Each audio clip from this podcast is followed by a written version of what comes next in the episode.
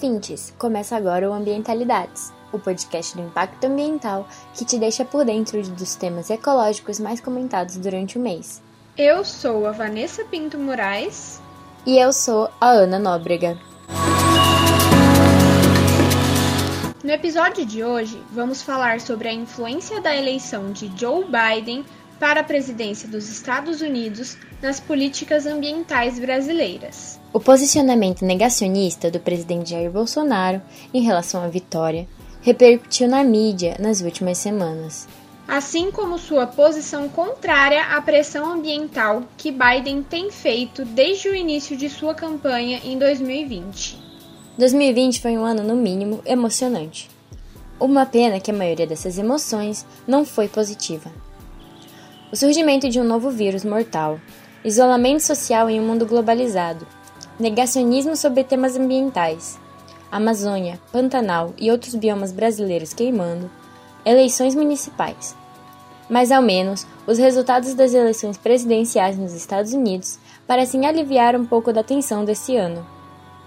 Na disputa entre o candidato à reeleição Donald Trump e o democrata John Biden, o atual presidente não conseguiu se manter no cargo. Durante sua campanha, dois dos temas que receberam a atenção de Biden foram o meio ambiente e a sustentabilidade, principalmente quando prometeu retornar ao Acordo de Paris, do qual Donald Trump saiu há três anos. O presidente eleito prometeu apresentar um plano de combate ao aquecimento global ainda em dezembro, antes de tomar posse e escolheu o ex-secretário de Estado John Kerry para liderar o esforço. Kerry será uma espécie de enviado especial do meio ambiente e ressaltou a mudança de pensamento do atual governo para o próximo. Biden acredita em Deus e na ciência para orientar nosso trabalho, afirmou ele. A vice-presidente eleita Kamala Harris voltou ao tema. Disse que os Estados Unidos precisam reorganizar alianças mundiais para enfrentar o que chamou de ameaça existencial, a mudança climática. Além disso, Biden mostrou que vai incentivar o uso da energia limpa para que o país atinja 100% dela. Energia limpa é aquela que vem de fontes renováveis e sem emitir poluentes. As mais conhecidas nesse aspecto são a eólica e a solar. O ganhador das eleições também disse que irá assinar diversos decretos para fazer com que os Estados Unidos alcancem emissão zero de carbono até 2050. Biden tem um plano de 2 trilhões de dólares para atingir a meta. Além disso, é provável que Biden revogue as medidas negativas que Trump tomou em relação ao meio ambiente. O futuro presidente pode emitir decretos para revertê-las, assim como Trump fez com ações tomadas por Obama.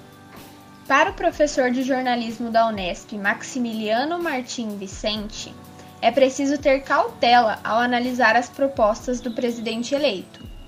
Afinal, os Estados Unidos continuam sendo considerados o segundo país a emitir mais gás carbônico na natureza. Então, para reduzir essa emissão, ainda há um longo caminho. Em um dos debates para a presidência nos Estados Unidos, o então candidato Joe Biden fez uma proposta que envolvia o Brasil. A ideia era juntar a comunidade internacional e oferecer para país uma quantia de 20 bilhões de dólares para impedir as queimadas brasileiras. Para Biden, o mundo se posicionaria contra as queimadas na Amazônia.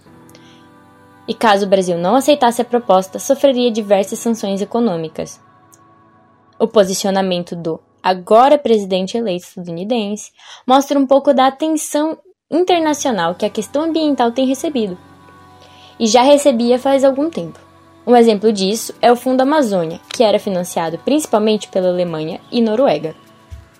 O fundo, criado em 2008, servia para o combate ao desmatamento e preservação da floresta. Porém, foi suspendido em 2019, quando o número de desmatamento cresceu e a política ambiental do governo Bolsonaro se mostrou controversa.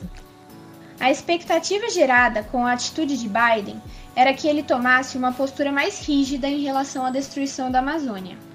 Mas, de acordo com a jornalista Nádia Pontes, Alguns especialistas em relações internacionais acreditam que, de início, o presidente eleito iria tomar um posicionamento diplomático. através de iniciativas de apoio à proteção da floresta e não com uma postura hostil. As sanções seriam colocadas como última opção, caso a destruição se alastrasse cada vez mais. Nádia Pontes fala sobre como as consequências podem ser indiretas ao Brasil e usa de exemplo a China, maior compradora de soja, produto que está ligado ao desmatamento amazônico. A China e os Estados Unidos passaram uh, os últimos meses aí, anos, os últimos anos numa guerra comercial. A China aumentou a compra da soja brasileira, mas um dos acordos feitos ainda com Trump e China é de que a China se comprometeria a comprar mais soja dos Estados Unidos para acalmar um pouco dessa guerra comercial que os dois países viveram. Isso teria consequências para o Brasil, porque a China poderia dizer: olha, compramos agora mais soja dos Estados Unidos por, por, porque o Brasil não tem respeitado a legislação ambiental, não tem observado regras de sustentabilidade. Pode ser um discurso que a China adote, né? Caso de fato ela cumpra esse acordo com os Estados Unidos. Então, são esperadas relações indiretas, consequências indiretas é, de acordos, caso o Brasil de fato continue desrespeitando né, e enfraquecendo a sua legislação ambiental, como a gente tem observado nos últimos dois anos. E que se o Brasil de fato parar de vender soja para a China, nesse volume que tem vendido, Brasil vai precisar de outros mercados. Onde estariam esses mercados? Em países da União Europeia, onde a discussão do controle ambiental é muito séria, os consumidores são muito exigentes. Então, nessa cadeia de globalização que a gente faz parte, as consequências para o Brasil podem vir um pouco nesse caminho. O democrata Joe Biden também prometeu utilizar a política externa de maneira que faça países desenvolvidos aumentarem suas metas climáticas domésticas. Começa a surgir então a probabilidade de que o mercado internacional do Brasil vire as costas para seus produtos, caso não cumpram com as medidas ambientais ou não aceitem apoio financeiro. E também uma possível pressão das empresas estadunidenses que podem vir a endurecer suas cláusulas ambientais implantadas no Brasil. Um pouco antes do período eleitoral dos Estados Unidos, o democrata afirmou novamente sua postura contra a postura do governo Bolsonaro sobre a Amazônia. E também uma possível pressão das empresas estadunidenses que podem vir a endurecer suas cláusulas ambientais implantadas no Brasil.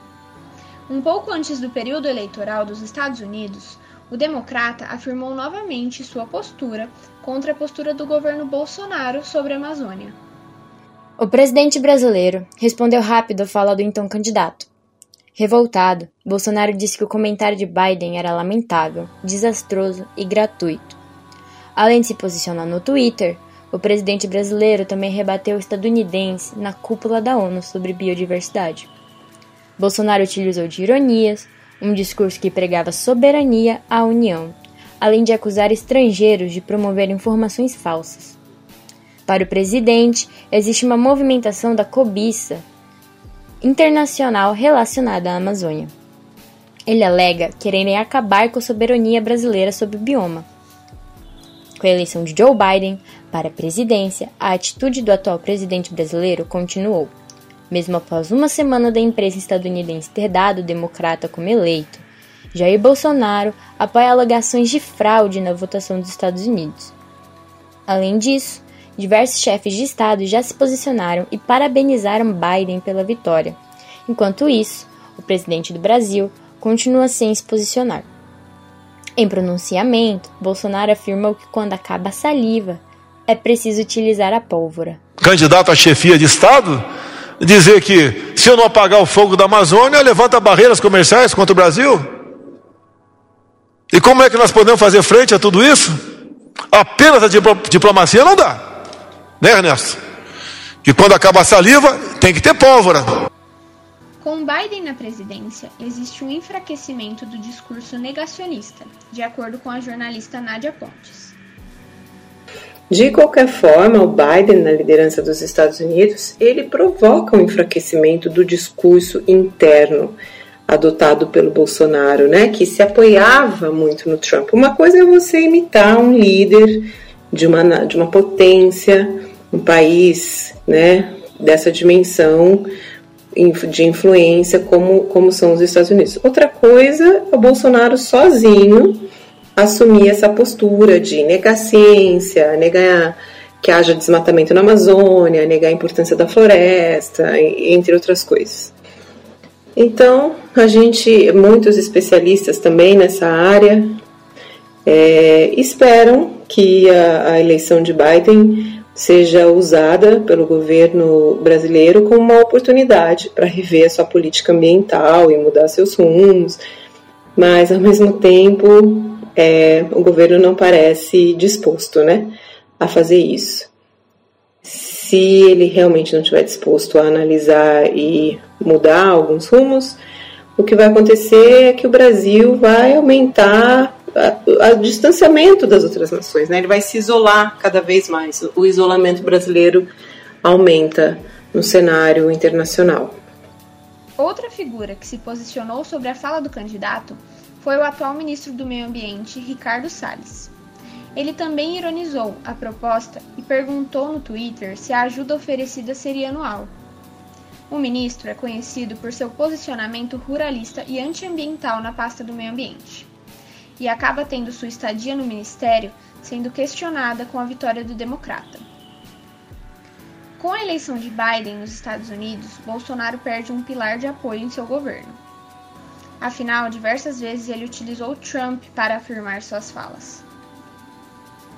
As eleições de 2020 seriam decisivas na questão do apoio do governo na liderança nos estados para seguir com sua política além de fornecer um cenário sobre como podem ser as eleições de 2020. O presidente declarou apoio a 63 candidatos nas eleições, sendo eles 18 a prefeito, 1 a senador e 44 a vereador. No entanto, apenas 11 candidatos a vereador foram eleitos e 5 para prefeitos, sendo apenas um deles em capital. Para os candidatos de grandes capitais, que Bolsonaro fez campanha abertamente, nenhum teve êxito. O resultado demonstra certa fraqueza no apoio ao presidente. E com o amparo internacional e nacional defasados, Bolsonaro pode perder força, principalmente em sua política ambiental. E assim surge a dúvida: seria esse o início do fim do governo antiambientalista de Bolsonaro? E agora, vamos com o nosso Giro Ambientalidades.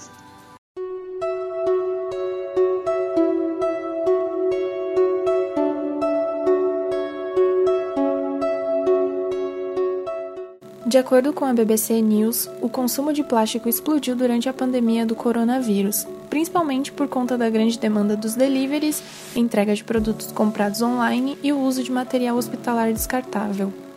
Esse aumento é bastante problemático, principalmente no Brasil, que recicla menos de 2% deste material, segundo os dados da WWF. Do lixo plástico no país, 145 mil toneladas são recicladas, o que representa apenas 1,28% do total. Conforme o estudo Atlas do Plástico, o Brasil está no ranking dos maiores poluidores do oceano por plástico, ocupando a 16ª posição. Três pessoas que não tiveram suas identidades informadas foram presas e vários materiais e animais silvestres foram apreendidos pela Polícia Militar do Meio Ambiente.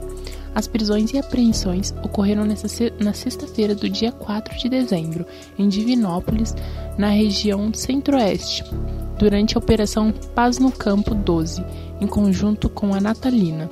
Os animais apreendidos e onde ocorrem as prisões não foram detalhados pela polícia. No início de 2021, a União Europeia começará a discutir uma norma que pode aumentar a pressão contra o desmatamento no Brasil. Empresas que vendem para a Europa terão de provar que seus produtos foram feitos sem contribuir com a destruição de biomas como a Amazônia e o Cerrado. A proposta afetará principalmente a soja e a carne de boi, os dois produtos mais vendidos pelo Brasil aos europeus. Essa mesma exigência se aplicaria também a empresas europeias que venham a investir dinheiro no Brasil, como os bancos e os fundos de investimento. Promotoria de Meio Ambiente investigou o descarte de filtros de cigarros em uma fazenda em Uberlândia. O Ministério Público de Minas Gerais, por meio da Promotoria de Meio Ambiente, abriu uma investigação para apurar se os filtros de cigarros descartados em uma fazenda em Uberlândia podem causar danos ambientais. O dono da propriedade disse que usa o material como adubo. Entretanto, ele recebeu um prazo de 15 dias para emitir um laudo provando que o descarte se trata de adubo, como ele afirmou. Além disso, como não tem permissão para esse tipo de procedimento na área, ele pode ter que pagar uma multa. O Giro Ambientalidades fica por aqui. Eu sou a Rafaela Timóteo. E eu sou a Letícia Alves.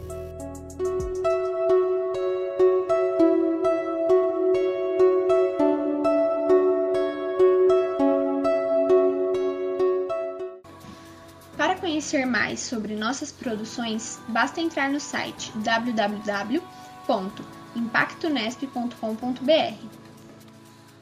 Agradecemos a participação de Nádia Pontes e Maximiliano Martim Vicente. Esse programa teve áudios da Jovem Pan e da CNN Brasil. Edição de som de Letícia Alves, roteiro Ana Nóbrega e Vanessa Pinto Moraes. Produção Rafaela Timóteo e Letícia Alves. Eu sou a Vanessa Pinto Moraes. E eu sou a Ana Nóbrega. Acompanhe o nosso site e o Instagram, arroba ImpactoNesp, para mais informações sobre sustentabilidade e meio ambiente.